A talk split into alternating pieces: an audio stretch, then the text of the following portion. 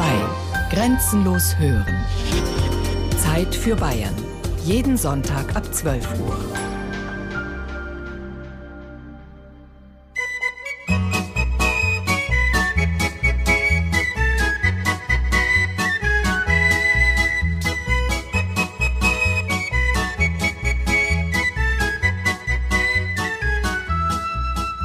dann irgendwie habe ich meine Frau gefunden, so mal, wenn man spazieren gegangen ist. Busche hin und Busche her, da ist halt so entstanden dann. Ludwig äh, I. hatte diese Liebesbeziehung zu dieser wunderschönen Frau, Mariana Florenzi. Also Giacomo Casanova, wie er mit vollem Namen heißt, war in jeder Hinsicht ein Abenteurer.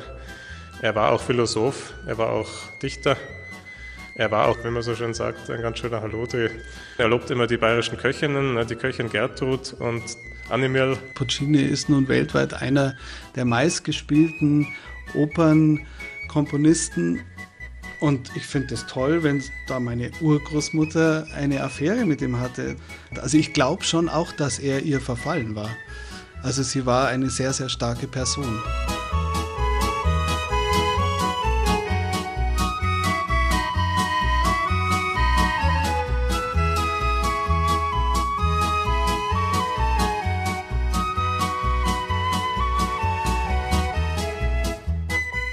Bruno Spreti und Puccini, ein Feature über bayerisch-italienische Liebes- und Ehegeschichten aus 1500 Jahren von Marianne Beach.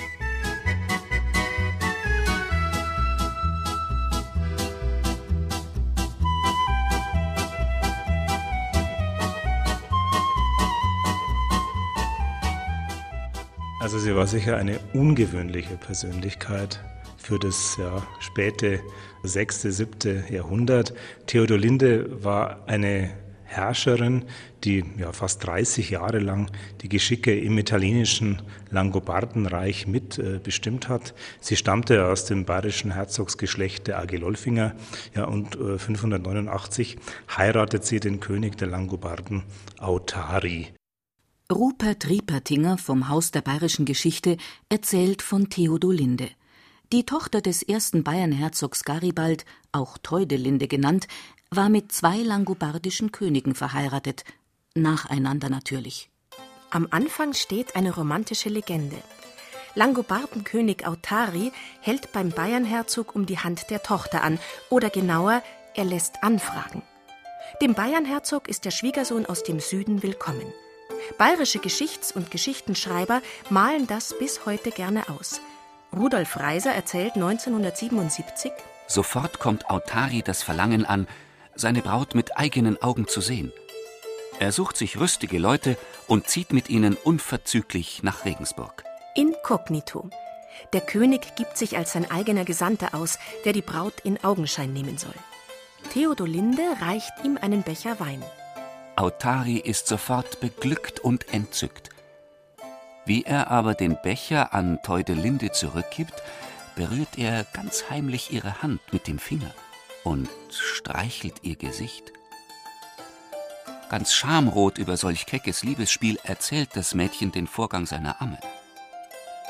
Wenn dieser Mann, so entgegnet die Amme, nicht selbst der König und dein Bräutigam wäre, so hätte er auf keinen Fall dich zu berühren gewagt. Lass uns einstweilen stille sein, damit dein Vater nichts davon erfährt. Die Amme hat recht. Bei der Ausreise nahe der bayerisch-langobardischen Grenze gibt sich der König zu erkennen. Die wahre Geschichte ist weit weniger romantisch. Autari reist anonym, weil in den politisch unruhigen Zeiten gegen Ende des 6. Jahrhunderts Freund und Feind schwer zu unterscheiden sind. Und in der Vorgeschichte zu dieser Heirat geht es um Macht und Intrigen am fränkischen Hof. Theodolinde, die wahrscheinlich um 570 in Regensburg geboren wurde, ist schon als 15-Jährige mit dem fränkischen König verlobt. Dessen Schwester soll Langobardenkönig Autari zur Frau bekommen. Denn Langobarden und Franken sind sich zwar Spinnefeind, aber die Dreiecksheirat mit den Bayern in der Mitte könnte für Versöhnung oder zumindest Ruhe sorgen. Oder auch nicht. Die geplante königliche Ehe könnte Machtansprüche auf den Frankenthron begründen. Jedenfalls macht der Frankenkönig einen Rückzieher und gibt der bayerischen Braut und dem Langobardenkönig einen Korb. Eine Schmach für die abgelehnten Partner, die daraufhin zusammenfinden. was für Bayern und Langobarden ausgesprochen vorteilhaft ist, denn sie sind Nachbarn. Bayern reicht bis Norditalien. Und die Langobarden haben von Ungarn aus gerade erst weite Teile Italiens erobert und sind dabei, ihre Herrschaft zu festigen. Also genau genommen sind sie keine Italiener. Aber sie werden es. Und die katholische Tochter des Bayernherzogs trägt dazu bei, die Verbindung zu Rom und zum Papst fester zu knüpfen. Arme Prinzessin. Kaum erwachsen ist sie ein Spielball im Mächteschacher. Aber offenbar hat sie gern mitgespielt. Sie war eine sehr machtbewusste Frau, das kann man sicherlich sagen. Sonst hätte sie sich nicht 30 Jahre an der Herrschaft gehalten. Auch nachdem ihr zweiter Mann dann stirbt, regiert sie ja weiter. Sie führt die Regentschaft ihres Sohnes. Also insofern eine gläubige Frau, das ist das Zweite, die Aussöhnung mit dem Papst. Also gläubig, machtbewusst und sicherlich eine sehr beeindruckende Persönlichkeit. Sonst hätte das alles nicht funktioniert, denke ich. In der Landesausstellung Bayern Italien in Füssen zeigt ein Bild, wie Theodolinde ihrem Autari den Begrüßungstrunk reicht. Im Dom zu Monza befindet sich der Bilderzyklus, der die Braut in prunkvoller Robe zeigt, mit hochgestecktem Haar, schlankem Hals und feinen Gesichtszügen, eine junge Schönheit. Wir wissen nicht, wie sie wirklich ausgesehen hat, und wir ahnen kaum etwas über die Ausbildung eines adligen Mädchens im sechsten Jahrhundert in Bayern. Also man kann das jetzt äh, sicher schwer sagen, wie weit ihre Bildung gereicht hat, aber wir wissen oder wir vermuten, dass sie sicher auch des Lesens kundig war. Und sie spiegelt eigentlich etwas wider, was äh, doch sehr typisch ist für hochgestellte mittelalterliche Frauenpersönlichkeit, nämlich sie hat einen großen Einfluss auf die Glaubensrichtung genommen. Was ihre Bildung angeht, wir können nur sagen, dass sie Briefe geschrieben hat und Briefe empfangen hat. Das wissen wir, dass sie auch mit dem Papst korrespondiert hat. Der ihr wertvolle Geschenke schickt. Es hat Signalwirkung für Oberitalien, als das Königspaar seinen Sohn katholisch taufen lässt. Es ist eine Absage an den Arianismus, den die Eroberer aus dem Osten mitgebracht haben.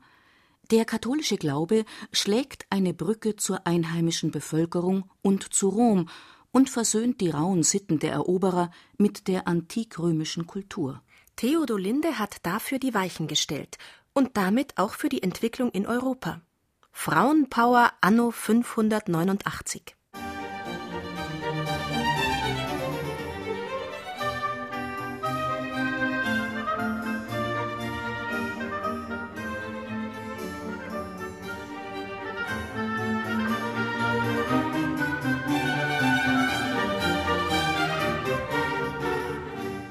Henriette Adler-Id hat was mitgebracht, nämlich eine andere Art von ja, Festkultur, aber auch Früchte, die man vielleicht in dieser Menge zumindest nicht äh, gekannt hat.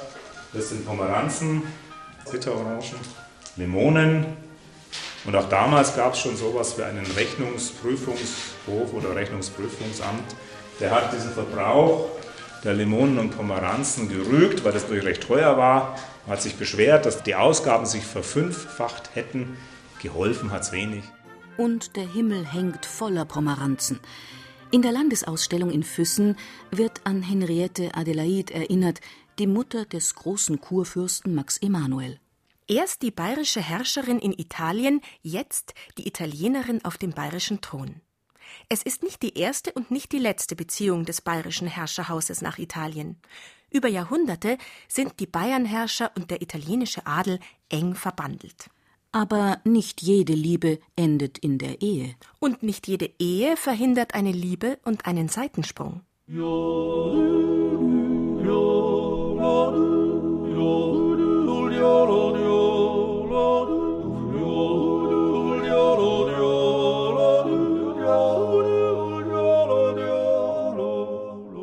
Bier habe ich schon sehr gerne. Ich finde, es gibt nichts Besseres, wenn man mal durchschaut. Und der erste Schluck Bier. Ja, das ist ein großer Unterschied wie der erste Schluck Wein. Er schätzt bayerisches Bier und trägt einen alten italienischen Namen.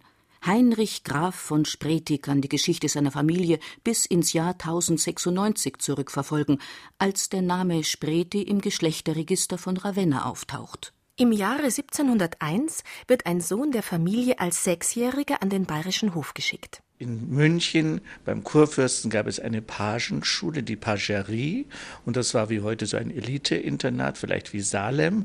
Und der italienische Marchese Spreti hat seinen Sohn nach München geschickt.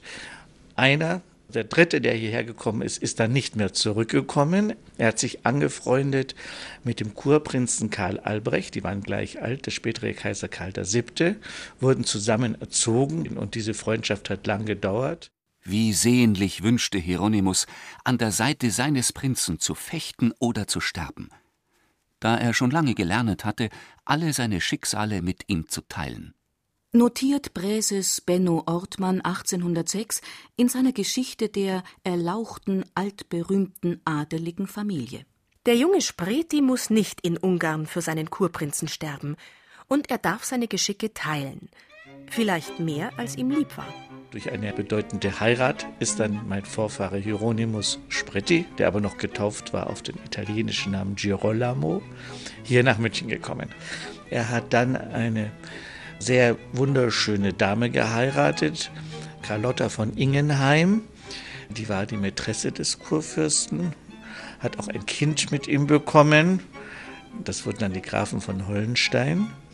Und nachdem sie das Kind bekommen hat, hat er sie geheiratet und das war früher üblich. Also Mätressen und uneheliche Kinder ist vielleicht äh, vom heute gesehen vielleicht ein bisschen anders, aber damals war in den höchsten Kreisen das absolut normal. Die Braut hatte sich wohl eine andere Heirat erhofft. Der Kurfürst war natürlich verheiratet, aber angeblich hat er ihr versprochen, er würde sie zur linken Hand um Mitternacht heiraten, weil sie wollte natürlich sich auch nicht dahin geben, ohne dass sie verheiratet ist. Und er hat angeblich ihr gesagt, es gibt da also für Leute seines Standes die Möglichkeit, man könnte dann zur linken Hand noch heiraten und das würde bei Mitternacht geschehen. Aber Karl Albrecht hält sich wohl an das Vorbild seines Vaters Max Emanuel, von dem es heißt Liebesschwüre flossen im Gewand aus dem Herzen und aus der Feder.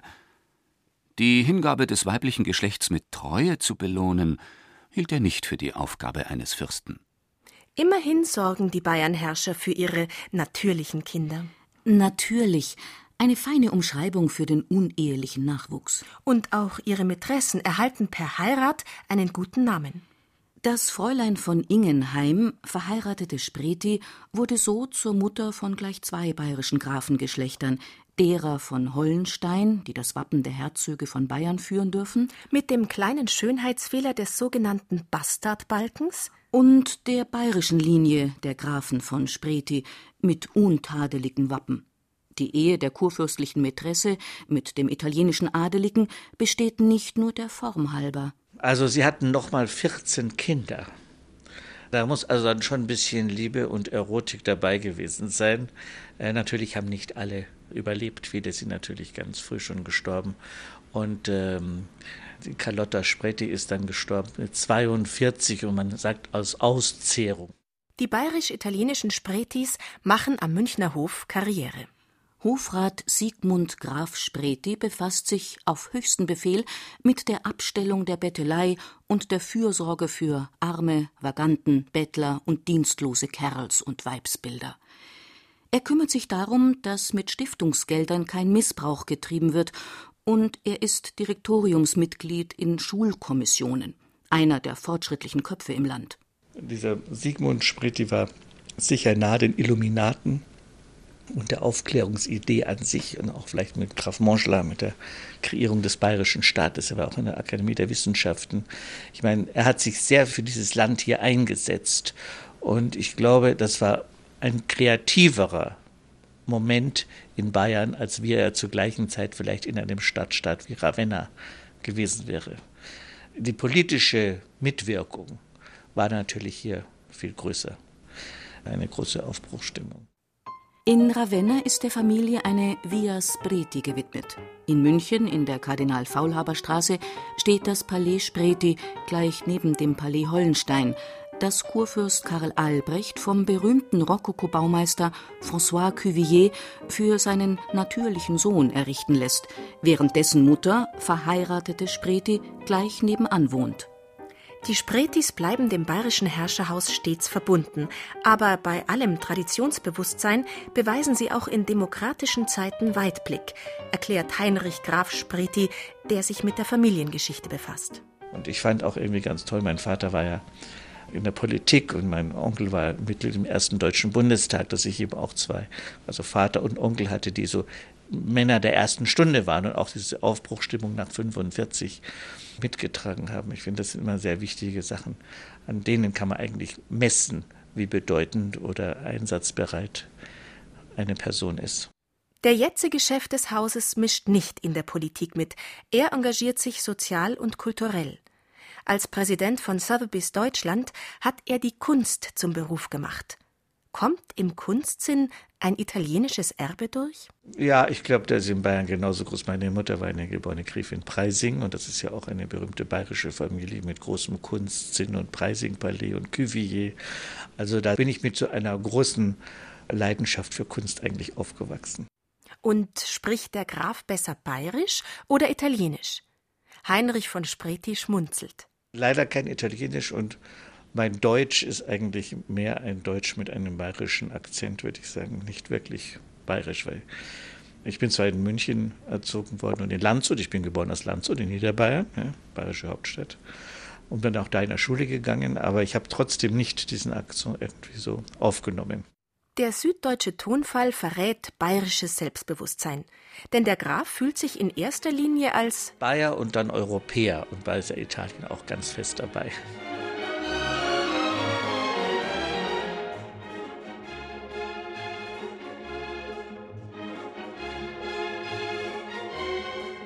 Die Prinzessin stammte ja, war ja eine von Toskana.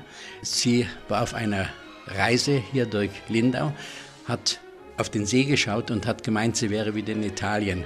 Und sie hat also das gesehen und war begeistert, weil es eben sie an ihre Heimat erinnert hat.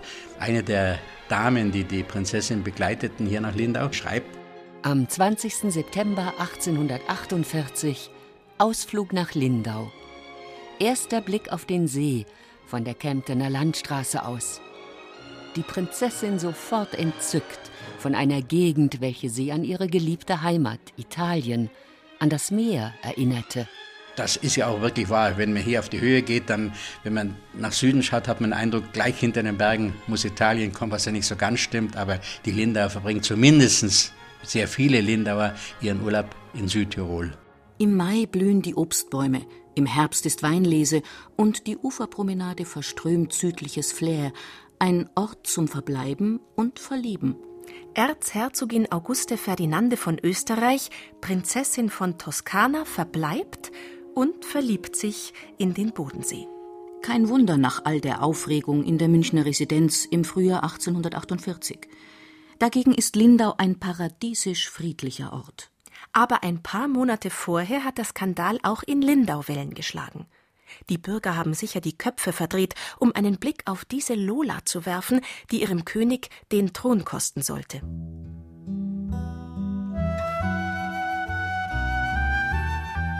Das war die Lola Montes, die ein Verhältnis ja mit Ludwig I. hatte und als die Revolution in München ausbrach, musste sie natürlich fort. Sie ist nach Linda gekommen, hat hier in einem Hotel ein paar Tage gewohnt, bevor sie in die Schweiz weiterging. Aber sie wurde von Studenten begleitet hierher und der General, den Ludwig mitgeschickt hatte, der auf sie aufpassen sollte, der schreibt in seinen Memoiren, dass er die Nächte über nicht schlafen konnte, weil er nicht wusste, was sich im Nebenzimmer abspielte. Im Übrigen sind im Lindau Stadtarchiv drei Briefe von Ludwig an die Lola erhalten. Zwar nicht die Briefe, die die Lola erhalten hat, aber die Begleitbriefe, die er an denjenigen geschickt hat, der sie der Lola aushändigen mussten, die liegen also im Stadtarchiv. Der frühere Lindauer Archivar Werner Dobras kennt die Dokumente. Auguste wäre damals beinahe Königin geworden. Jedenfalls hätten viele Bayern ihren Luitpold und die katholische Italienerin lieber auf dem Thron gesehen als seinen Bruder Maximilian und dessen preußisch-protestantische Marie. Aber Luitpold ist viel zu korrekt, um die Situation auszunutzen. Er hat ja auch seine italienische Liebe ganz brav und ordentlich geheiratet, im Gegensatz zu seinem Vater Ludwig I. Ludwig äh, I. hatte nicht nur diese Liebesbeziehung zu dieser wunderschönen Frau, Mariana Florenzi, sondern er hat auch die Künstler in, die deutsche Künstler in Rom gefördert. Er hat, mit hat sie auch besucht und sie haben ihn gerne aufgenommen. Und er war auch jemand, der die Landschaftsmalerei gefördert hat, die vorher ihren Schattendasein geführt hat. Erklärt Professor Ludwig Eiber. Er ist zuständig für den Augsburger Teil der Landesausstellung Bayern-Italien im Textilmuseum TIM die schöne Marchesa Marianna ist dort zu sehen. München konnte die rassige Italienerin im Sommer 1831 bestaunen. Der König hatte sie mit ihrem zweiten Mann, dem britischen Gelehrten Charles Reddington, auf Kosten des Hofes eingeladen. Die arme Königin, sie muss wohl mal wieder gute Miene zum bösen Spiel machen. Diesmal jedenfalls ist auch die Geduld von Königin Therese erschöpft. Sie hat München demonstrativ verlassen. Aber wir sind weit abgeschweift. Königliche Skandalgeschichten sind halt spannend.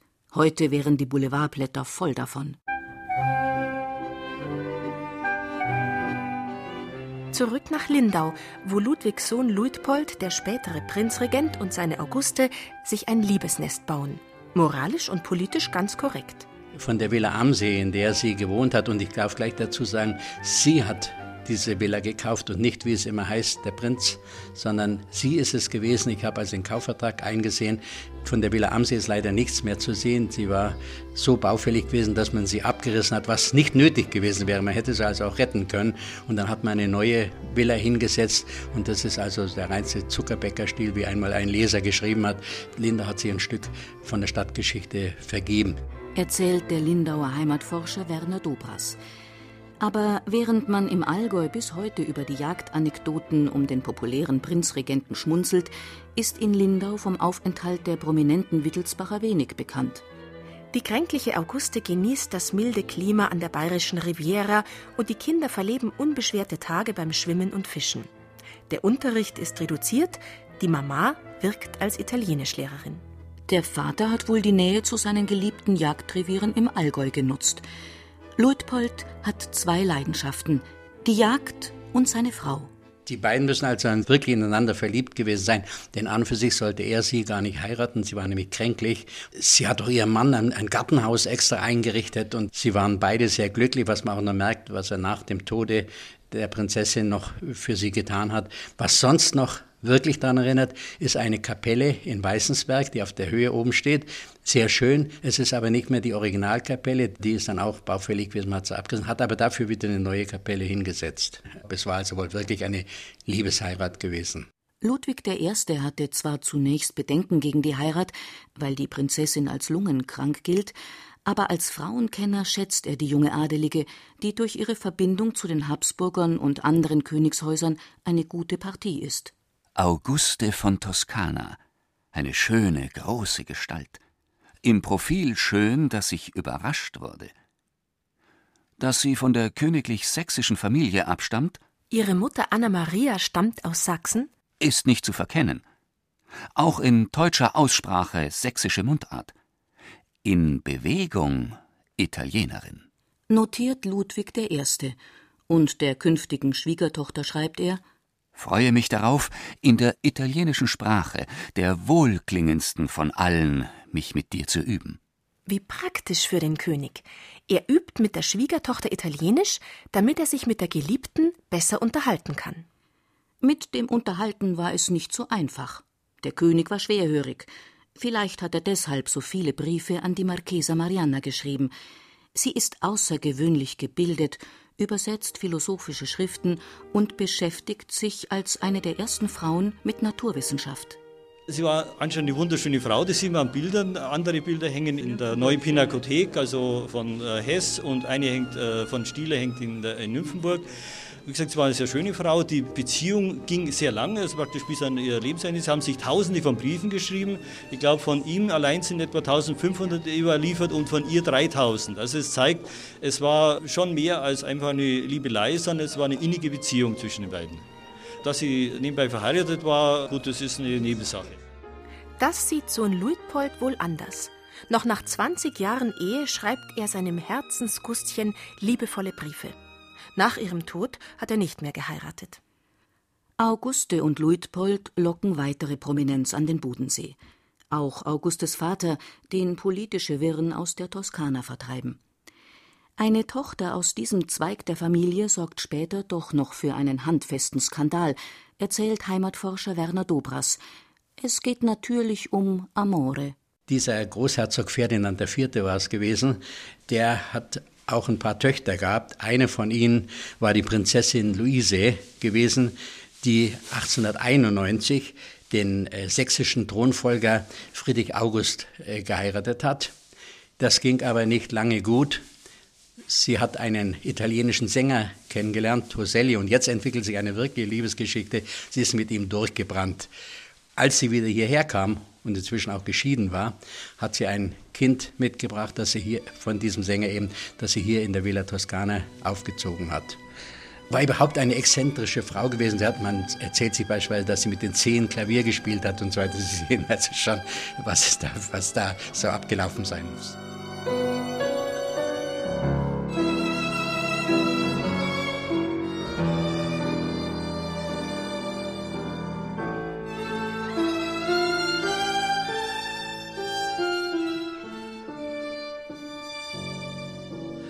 Selber finde das absolut spannend und ich finde das auch völlig lächerlich, da jetzt irgendwie den Moralisten zu spielen. Also für mich ist das eine tolle Geschichte und Puccini ist nun weltweit einer der meistgespielten Opernkomponisten. Und ich finde es toll, wenn da meine Urgroßmutter eine Affäre mit ihm hatte. Das ist ein Stück Musikgeschichte. Das, das finde ich natürlich toll. Ich schreibe dir, während eine ganz süße Hand mir durch die Haare streicht. Wie viele schöne Dinge könnte ich machen unter diesem Zauber. Schreibe mir nach Torre del Lago, aber sprich nicht von ihr. Also das Hauptproblem ist natürlich, dass alles verschwiegen worden ist. Also das war ein Skandal vor allen Dingen in der Familie und zwar in beiden Familien. Und das war absolut nicht denkbar, dass da eine Ehe auseinandergeht. Und dass dann auch noch die Frau das verschuldet. Das war ja noch viel, viel unmöglicher. Und zwar hat sie sich sogar scheiden lassen und ist dann mit ihren Kindern später in die Schweiz getürmt.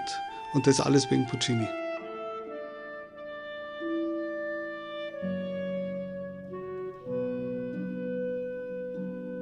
Sie hat grüne Augen und langes schwarzes Haar.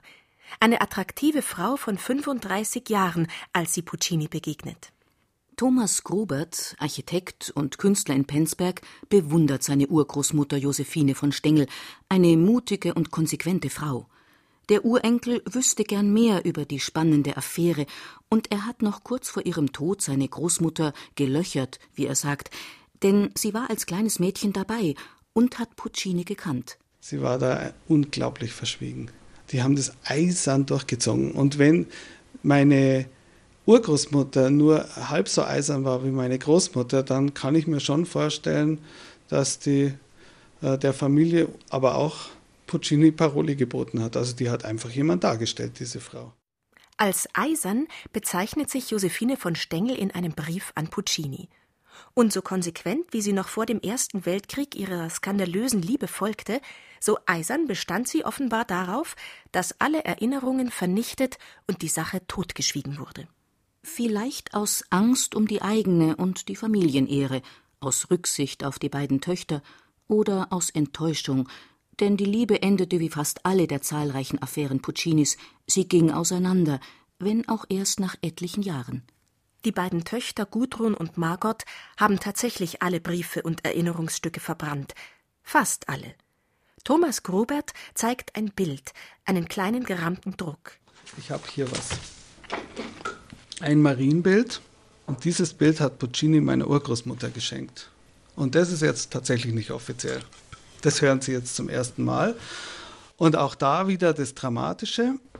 Man sieht dort hinten Botticelli, Milano 1914.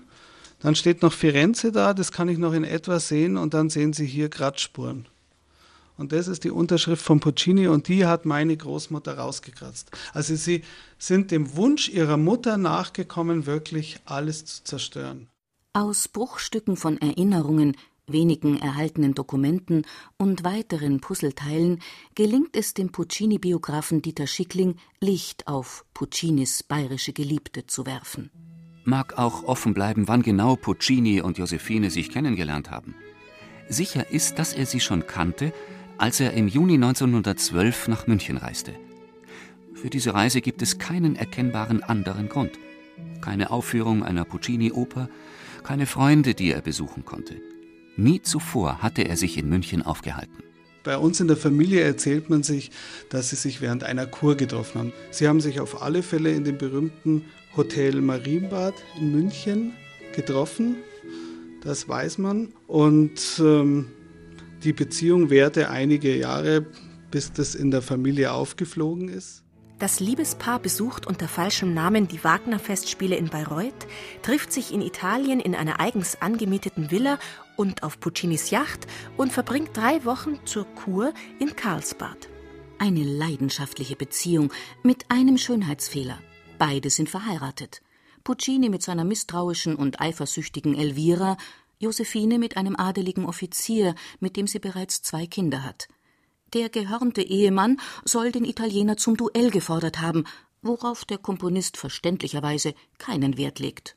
Puccini denkt offenbar daran, seine Frau zu verlassen, obwohl eine Scheidung im katholischen Italien nicht möglich ist. Josephine dagegen lässt sich scheiden.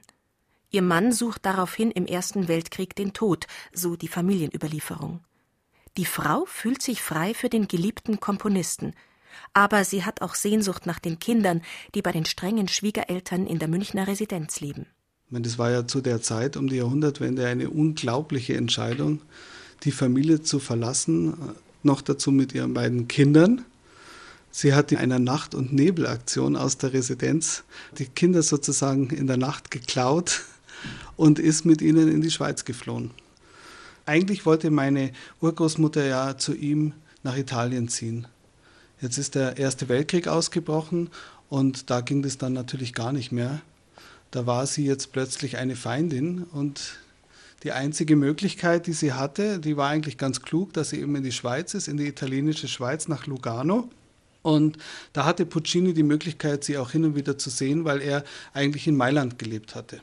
Und da konnte er natürlich ganz gut ein paar Seitensprünge hin und wieder mal nach Lugano unternehmen. Er hat übrigens auch alles verheimlicht. Also er hat selbst versucht, alles zu verheimlichen. Deswegen ist es ja eben so schwierig, was zu finden von ihr. Aber die Heimlichkeiten alarmieren die Geheimpolizei. Die Treffen werden überwacht. Die italienische Geheimpolizei vermutet in der deutschen Offizierswitwe eine Spionin. Ausgerechnet der Militärzensur für Auslandspost verdanken wir den einzigen erhaltenen Brief Puccinis an Josephine von Stengel, abgefangen und abgeschrieben vom Zensor, der als Absender irritiert den Namen notiert Mucchio, Mucchietto. Mit Tuo Muccino, einem Kosenamen, hat Puccini den Brief unterschrieben. Die Empfängerin, Mio Mucchietto, kannte natürlich den Absender. Mein Mucchietto, ich erwarte den Pass. Man hat mir telegrafiert, dass es ein neues Gesetz gibt und er aus Rom kommen muss. Stell dir vor, er wird erst eintreffen, wenn ich nicht kommen kann, verdammt. Und ich hoffte heute Montagabend bei dir zu sein und dich zu überraschen. Alles ist gegen unsere Liebe. Aber umsonst, so ist es halt. Es ist infam, ungerecht, grausam, gemein, ekelhaft. Trotz der widrigen Verhältnisse schaffen die beiden es immer wieder, sich zu treffen. Aber mit dem Kriegsende endet offenbar auch die Liebe. Obwohl Josephine von Stengel nach einem Aufenthalt in München nach Bologna zieht. Wir wissen ja seit Romeo und Julia, Schwierigkeiten stacheln die Liebe an, Heimlichkeiten geben einen besonderen Kick. Puccinis Affären sind immer begleitet von Heimlichtuerei und Täuschungsmanövern, Gerüchten und Anschuldigungen. Da wird intrigiert, belogen, bestochen, geschmiert, gefleht und gehofft. Puccinis Affären können es an Theatralik mit seinen Opern aufnehmen. Angeblich kann er nur dann leidenschaftliche Musik schreiben, wenn er leidenschaftlich verliebt ist.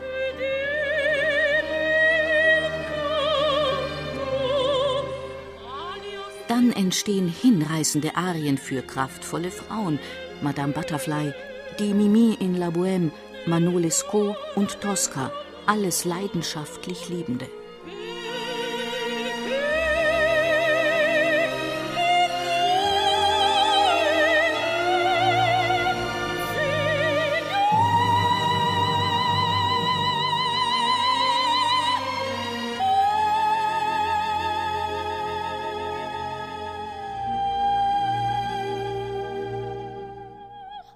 Es gab eine Kiste, die war wohl immer vor dem Kamin in Bologna gestanden, in der alle Briefe von Puccini waren. Angeblich auch das Originallibretto oder eine Kopie von dem Libretto von der Tosca. Und da hat Puccini Tosca ausgestrichen und hat Josi daneben geschrieben. Josi war ausgebildete Sängerin und hat die Tosca-Arien wohl zumindest im privaten Kreis gesungen. Thomas Grubert hätte seine ungewöhnliche Urgroßmutter gern gekannt, aber er kann nur noch ihr Grab in Bologna besuchen. Bei unserem Treffen hat er nicht viel Zeit. Er ist wieder einmal im Aufbruch nach Italien, in die Gegend, in der sich seine Urgroßmutter mit Puccini traf. Auch ohne direkte Verwandtschaft schlägt da offenbar eine italienische Ader durch. Und einige Geheimnisse aus der italienischen Zeit hat seine Großmutter ihm doch verraten. Ja. Italienisch kochen habe ich von meiner Großmutter gelernt. Und die hat fantastische Gnocchis gemacht. Das war überhaupt immer mein Lieblingsessen.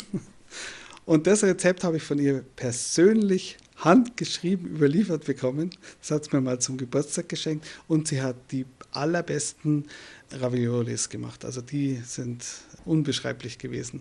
Also die richtigen originalen Gnocchis bestehen nur aus Kartoffeln. Und zwar aus mehligen Kartoffeln und aus Mehl und mehr ist da nicht drin. Und je mehliger die Kartoffeln sind, desto besser werden die Gnocchis, weil wenn da zu viel Mehl drin ist, dann schmecken sie eben mehlig. Und die müssen handgeknetet sein und sie müssen handgerollt sein und sie müssen über die Gabel gerollt werden und sie müssen ganz frisch sein. Und dann sind die einfach genial. Und dazu gibt es nur eine Buttersoße mit Salbei. Und da habe ich eine ganze Menge von meiner Großmutter gelernt und insoweit natürlich auch von meiner Urgroßmutter.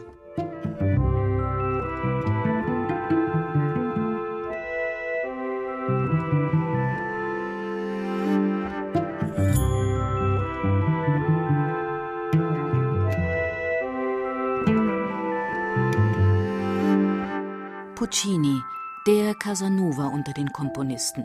Apropos Casanova, er war auch in Bayern. Und jetzt ist er in Füssen zu sehen. Dort heißt das Motto der Bayerischen Landesausstellung Kaiser, Kult und Casanova. Casanova war um 1760 auch in Bayern, in München und dann später in Augsburg. Ich finde es auch insofern sehr spannend. Wir haben ja ein Porträt von Casanova, weil er ja vom Aussehen her, ich will jetzt da ihm nicht zu nahe treten, aber jetzt eigentlich ja nicht so der typische Playboy oder Schönling ist, wie man sich das vorstellt. Er muss aber trotzdem ein sehr gewinnendes Wesen gehabt haben und man tut ihm oft auch vielleicht ein bisschen Unrecht. Er war ein sehr geistreicher, intelligenter und viel auch in diplomatischen Missionen tätiger Mann äh, gewesen. Ein Bild zeigt den berühmten Verführer im Alter von etwa 35 Jahren, also kurz bevor er nach Augsburg kam. Also ehrlich gesagt, einen Verführer stelle ich mir anders vor. Der sieht ja aus wie ein Milchbuberl. Von Latin Lover keine Spur. Mag sein, aber Casanova erlebt auch in München und Augsburg amoröse Abenteuer, obwohl er zunächst gehandicapt ist, wie Michael Nadler erzählt, der die Memoiren genau gelesen hat. Er reist eben als Gesandter des portugiesischen Königs dann äh, in Augsburg an. Also er holt sich zu allem Überfluss noch eine Geschlechtskrankheit dann vermutlich von seiner Geliebten. Und äh, letztendlich äh, kommt er dann als Frack sozusagen aus München zurück und muss sich, muss sich in Augsburg erholen, kann man sagen. Er genießt dann dort die Heilkünste des fürstbischöflichen Leibarztes, der auch Italiener ist und ähm, kommt also in einer Mietunterkunft unter in einem Haus, das er gemietet hat und kann sich dort erstmal auskurieren. Der fürstbischöfliche Leibarzt hat offenbar Erfahrung. Casanova kann in Augsburg mit einer italienischen Schauspieltruppe eine Orgie feiern. Zugleich hat er dann äh, auch noch Affären mit der Tochter seines Vermieters und seiner hervorragenden Köchin. Er lobt immer die bayerischen Köchinnen, ne, die Köchin Gertrud und Animel, die Tochter seines Hauswirts. Und er, er, betont dann eigens, also er hat sich in sie verliebt und sie unterhalten ihn angenehm, aber er vernachlässigt dafür nicht die gute Gesellschaft. Also Casanova amüsiert sich dann noch einige Monate königlich in Augsburg. Also ein rechter Macho, der nimmt, was er bekommen kann. Aber Casanova betont immer wieder, dass auch die Frauen ihren Spaß haben. Und dann lässt er sie sitzen und reist weiter und kümmert sich nicht um etwaige Folgen. Immerhin kennt der Liebhaber auch Verhütungsmethoden, die aber nicht immer erfolgreich sind. Und was wird aus Gertrud und Annamirl in Augsburg? Darüber schweigt der Kavalier. Er ist ihnen wohl nicht mehr begegnet. Sein Name ist auch in Bayern unvergessen. Er prangt an italienischen Restaurants, wirbt für einschlägige amoröse Angebote und 2009 empfiehlt die Bayerische Gartenakademie einen blattlausresistenten Kopfsalat der Sorte Casanova.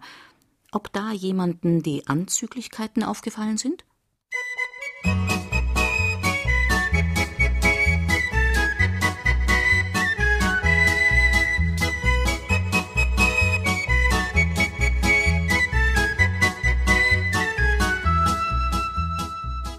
Dann irgendwie habe ich meine Frau gefunden, so Abend, wenn man spazieren gegangen ist. Gell?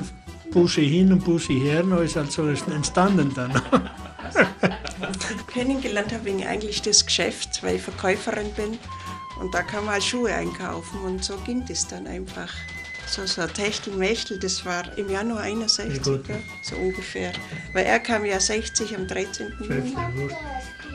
Und da ging das halt so, Bussi Bussi, wie er sagt. Luciano Grotto will in Deutschland das Geld für ein Motorrad verdienen. Aber Amore kommt dazwischen.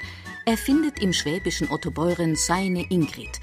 Ein halbes Jahrhundert lebt er jetzt in Bayern mit Ehefrau, Tochter und Sohn und vier Enkeln. Der Dreijährige heißt Luca. Aber nicht aus dem Grund, weil mein Vater Italiener ist, sondern weil er uns einfach gut gefallen hat. Und der Kleine? Der hat einen schottischen Namen, der heißt Finlay erzählt Tochter Manuela, verheiratete Meier. In ihrem Alltag spielen die italienischen Wurzeln keine Rolle mehr. Ja gut, mittlerweile habe ich ja nicht einmal mehr einen italienischen Namen. Habe ja den Namen von meinem Mann dann noch angenommen. Aber so als Kind muss ich sagen, war ich schon immer stolz drauf. Weil es war damals war das schon eher noch was Besonderes. Da hat es nicht so viel wie jetzt heute, so das Ausländer gegeben hat in der Schule. Also ich fand es immer ganz toll, dass ich einen italienischen Vater gehabt habe und bis 18 habe ich ja selber auch die italienische Staatsangehörigkeit gehabt. Das hat mir damals automatisch mit der Geburt bekommen und ich fand das immer ganz toll. Sagen wir mal so, ich bin Italiener, wenn es beim Fußball in der Nationalmannschaft geht. Und da fühle ich mich Italien verbunden. Und, aber sonst spielt sich, ich habe ja auch deutsche Frau und spielt sich eigentlich das meiste in Deutschland ab. Also jetzt komme ich da noch einmal auf Fußball zurück, aber das ist halt, wo die Weltmeisterschaft war 2006. Da gab es dieses Spiel Deutschland-Argentinien und da, das haben wir auch mit so einem Verein mit mehreren Leuten angeschaut und da hat ja alles gejubelt. Und das nächste Spiel, und dann haben die mir ja auch gesehen, wie man sich gefreut hat und wie man mitgegangen ist, Deutschland. Und, und das nächste Spiel war dann Italien-Deutschland. Und dann habe ich auf einmal für Italien gejubelt und geschrien. Und meine große Tochter, die war in dem Moment ganz entsetzt. Die hat das jetzt nicht verstanden. Ja. Also, was macht der Papa? Erzählt Sohn Claudio und meint lachend, dass er wohl irgendwo im großen C noch ein Stück Italiener ist. Für Sohn und Tochter ist die Heimat Otto Beuren und auch der Vater sehnt sich nicht zurück. Ja, Deutscher jetzt, ne? Ich bin ja kein Italiener mehr. Da unten. Bei den meisten bin ich unbekannt. Die, die Alten, die kennen mich noch. Vielleicht jetzt auch nicht mehr. Die Freunde, ja gut, die treffen wir immer wieder. Aber sonst, ja, ich so bin ein Fremder. So viele Freunde sind da auch nicht mehr. Die sind auch Nein, alle die Schul weg. Die Schulfreunde sind, sind viele auf Australien, viele. die andere ja. auch in Deutschland oder weiß Gott wo. Mailand und so die Richtung. 1956 wirbt Deutschland die ersten italienischen Arbeitskräfte in Verona und Mailand an. München wird zur Drehscheibe für die Fremdarbeiter, wie man ungeniert sagt. Fremdarbeiter, so hieß es schon im Nationalsozialismus. Aber das kümmert Ende der 50er Jahre niemanden. Man spricht ja auch noch vom Fremdenverkehr oder vermietet Fremdenzimmer. Und es dauert noch Jahrzehnte, bis aus den Fremden Gäste werden, ob sie als Urlauber oder als Arbeitskräfte kommen. Und da sind die Gäste oft schon Einheimische, denn viele bleiben, auch wenn sie es anfangs nicht vorhatten. Wie Luciano Grotto. Für den gelernten Dreher gibt es im heimischen Dorf zwischen Venedig und Udine keine Arbeit. Ein Freund arbeitet schon in Deutschland. Luciano Grotto spart sich die Bewerbungsformalitäten und macht sich auf gut Glück auf den Weg. Na, ich bin ohne mit dem äh, italienischen Pass gekommen, ohne Arbeitserlaubnis oder weil mein Freund oder dieser Freund, ja, der war auch hier. Aber natürlich noch die ganzen Papiere machen müssen, weil ich habe keine Aufenthaltsgenehmigung oder nur als Tourist bin ich gekommen. Ja, und dann hat man halt äh, Konsulat noch die Papiere gemacht und so weiter. Beim Papierkram hilft bald die deutsche Freundin und sie sorgt dafür, dass er schnell Deutsch lernt, auch wenn sich beide in der Liebe erstmal ohne Worte verstehen. Da ist es nicht schwierig, ne, ne. Und da mit der Sprache, ich habe immer richtig mit ihm gesprochen, nie gebrochen. Was haben du gemacht? Oder ja, so, so, so sagst du gleich richtig. Ja, man versteht äh, ja. Sonst lerne ich es auch falsch. Ne? Immer einen richtigen Satz, wenn er was gefragt hat, richtig geantwortet. Und durch meine Frau ist es ziemlich schnell gegangen eigentlich. Zwangsweise. Der Fix und Foxy gelesen, dort die Ding. Man lernt am schnellsten so. Erstens liest man, also und dann sieht man, um was es geht. Plus das zusammen mit, äh, also dass die Grammatik genau stimmt. Gell? Das ist halt wieder schwieriger. Die Worte, weiß ich, ich mache ja Kreuzworträtsel auf Deutsch hier, also besser wie viele Deutsche. Das ist auch nur eine Übungssache. Die deutsch-italienische Liebe ist in den 60er Jahren in einer Allgäuer Gemeinde noch ungewöhnlich. Aber echte Hindernisse gibt es nicht. Mir hat eigentlich keiner was gesagt, dass ich mit dem Italiener gehe, außer meine Mutter am Anfang ein bisschen skeptisch war. Ist ja klar, mit dem Ausländer verheiratet zu sein oder zusammengehen, ist, war damals schwierig. Da hat meine Schwester hat da eigentlich schon gesagt, ist doch gleich, lass sie doch zusammen gehen. Wenn sie zusammen wollen, dann kommen sie sowieso zusammen. Dann hat sie ja schon mal gesagt, einen besseren Schwiegersohn können sie nicht, gar nicht kriegen. Ihm seine Mutter, die hat auch ein bisschen, wo er das erste Mal mich mitgenommen hat, die war auch nicht ganz so hundertprozentig begeistert. Aber, ja. aber dann hat sie mich immer recht herzlich empfangen. Der Norditaliener gewöhnt sich schnell ein im schwäbischen Ottobeuren, das durch die berühmte Barockbasilika an Gäste aus aller Welt gewöhnt ist. Die fremden Arbeiter werden nicht ganz so freundlich empfangen. Teils, teils. Vorurteile, die gibt es ja überall, mein, das ist jetzt so. Damals hat man sich geärgert, jetzt, äh, ich muss nur lachen, wenn ich nachdenke, wie das war. Also das ärgert mich heutzutage also auch noch, also Gegensatz zu ihm, wenn man Itaka oder Scheiß Italiener oder so sagt. Also da kann ich mit Leuten zum Streiten auffangen. Also das akzeptiere ich eigentlich im Freundeskreis auch. Dann sage ich, hey, nur mal langsam jetzt, es sind andere Leute auch noch da. Also das ist schon hängen geblieben irgendwo im Inneren. Die Verbundenheit zu Italien, sage ich. Claudio Grotto muss sich nicht herumstreiten. Die deutsch-italienische Familie ist im Allgäu längst anerkannt. Der Sohn ist bei der Feuerwehr. Und der Vater hat sich auch an die deutschen Trinksitten gewöhnt. Vor allem beim Bier trinken. Es hat vorher nie gesehen, dass man überall Bier, wir haben nur Wein getrunken oder fast nur, aber dass man so viel trinkt. Also halbe Bier war doch ein großes Volumen, ein großen, aber es hat mir auch geschmeckt. Ich habe schnell gelernt, wie man es macht. Aber dann wird doch wieder das Auto in Italien mit Wein und Wurst vollgepackt, auch wenn die Besuche seltener geworden sind, seit die Eltern nicht mehr leben. Manuela und Claudio erinnern sich gern an die Ferien bei der Nonna, den Gang zum Hühnerstall, die würzigen Gerüche, den schweren Blütenduft. Und sie bedauern, dass sie nicht besser Italienisch gelernt haben. Aber ein Teil der italienischen Kultur ist inzwischen selbstverständlich, nicht nur bei Familie Grotto. Ja, von meiner Schwiegermutter habe ich einiges abgeschaut. Und das habe ich halt dann beibehalten. Wenn wir unten waren, habe ich immer aufgepasst, was sie macht. Lasagne. Und dann kocht die, hat die Hähnchen anders gemacht wie bei uns hier. Mit Wein. Jetzt macht man es mittlerweile auch so. Und ja, Gemüse. So, ja, Peperonata, das sind verschiedene Gemüse zusammengekocht. Man schaut es halt auf und das ist klar, das, das ist bei jeder Mutter so, wenn man die Mutter kocht immer anders und wenn die Tochter nachkocht, schmeckt es dann auch nicht so. Das ist ganz normal. Sie führen eine ganz normale, gute Ehe. Nach rund 50 Jahren sagen das beide mit einem Schmunzeln. Und sie bedauern fast, dass sie keine dramatischen oder witzigen Geschichten erzählen können über Missverständnisse, weil nördlich und südlich der Alpen ein anderer Lebensstil gepflegt wird und unterschiedliche Temperamente aufeinanderprallen. Stichwort Temperament. Die Mutter schaut auf die Tochter.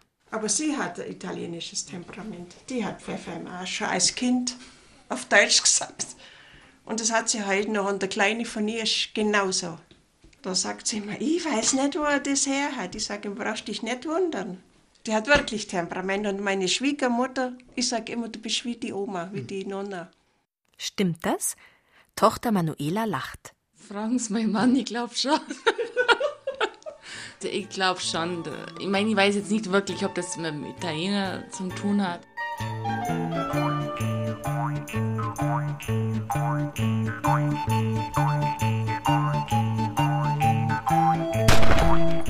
Liebe kann tödlich enden. Scheidung auf Italienisch? Nein, so weit ist es gar nicht gekommen. Der Italiener Bruno wandelte zwar auf Freiersfüßen, aber eine Bruna hatte er noch nicht gefunden. Sein Problem, er suchte die Braut am falschen Ort. Was ist es mit dem Hund? Da bin ich sofort schauen gegangen und der Bewegungsmelder hat das Licht aufgeschaltet im, im Hauseck, oder? Und nachher äh, sagt die Frau, nein, das ist, das, kann, das, das ist der großes Viech. Ja, ist es ein Bär? Und in dem Moment läuft er über den Weg. Jetzt habe ich einen Bär gesagt, im Freier, im eigenen Feld, oder? oder so. Bär, es ist bärig, oder? Für den Bauern im österreichischen Lechtal ist die bärige Begegnung eine spannende Sache. Angst hat er nicht, auch als Bruno wenig später zurückkommt. Ja, die Tiere ist schon offen vom, vom Bienenstand. Die ist schon eine Luke offen gewesen. Ich habe früher noch gesehen, dass er vorne auch schon gearbeitet hat, bei den Steck, äh, bei den Fluglöchern. Und was das für eine, für eine Gewalt braucht, das aufreißen. Und dann muss er ziemlich was angekriegt haben an Stichen, weil er sich am Boden gewälzt hat. Also äh, einmal an 8 Meter hat er da eine Rolle gemacht, ist das Gras niedergewälzt gewesen. Und an Flugbrettern sind äh, ziemlich viele tote Bienen gelegen. Die muss er mit der Branke, mit Branke raus. Wäre der Bär doch bei den Bienenstöcken geblieben. Aber er muss sich über bayerische Schafe hermachen. Und mitten durch bayerische Dörfer spazieren. Wir hätten Bruno ja eine braune Bruna gegönnt und den Urlaubsorten am Alpenrand einen Boom von Bruno-Touristen. Aber Bruno war leider kein Teddybär. Und auch kein scheues Wildtier, sondern ein echter Draufgänger. Typisch Italiener? Jedenfalls ließ er sich nicht einfangen, und so war sein Ende besiegelt. Dafür marschiert wieder ein italienischer Wolf durch Bayern. Solange er kein Rotkäppchen vernascht. Ein Happy End ist trotzdem unwahrscheinlich. Dafür haben sich Romeo und Julia gefunden und ein Liebesnest im Allgäu bezogen. Schon seit zehn Jahren sind die beiden ein Paar. Für ihren Romeo verzichtet Julia inzwischen auf den gewohnten Winteraufenthalt im Süden. Wenn das nicht wahre Liebe ist. Genau genommen sind Romeo und Julia weder Italiener noch Bayern. Die Störche klappern im Liebesnest auf dem Rathausdach von Isny im württembergischen Allgäu. Aber Bayern ist nur ein paar Flügelschläge entfernt. Und Liebe fragt nicht nach Nationalität und Landesgrenze.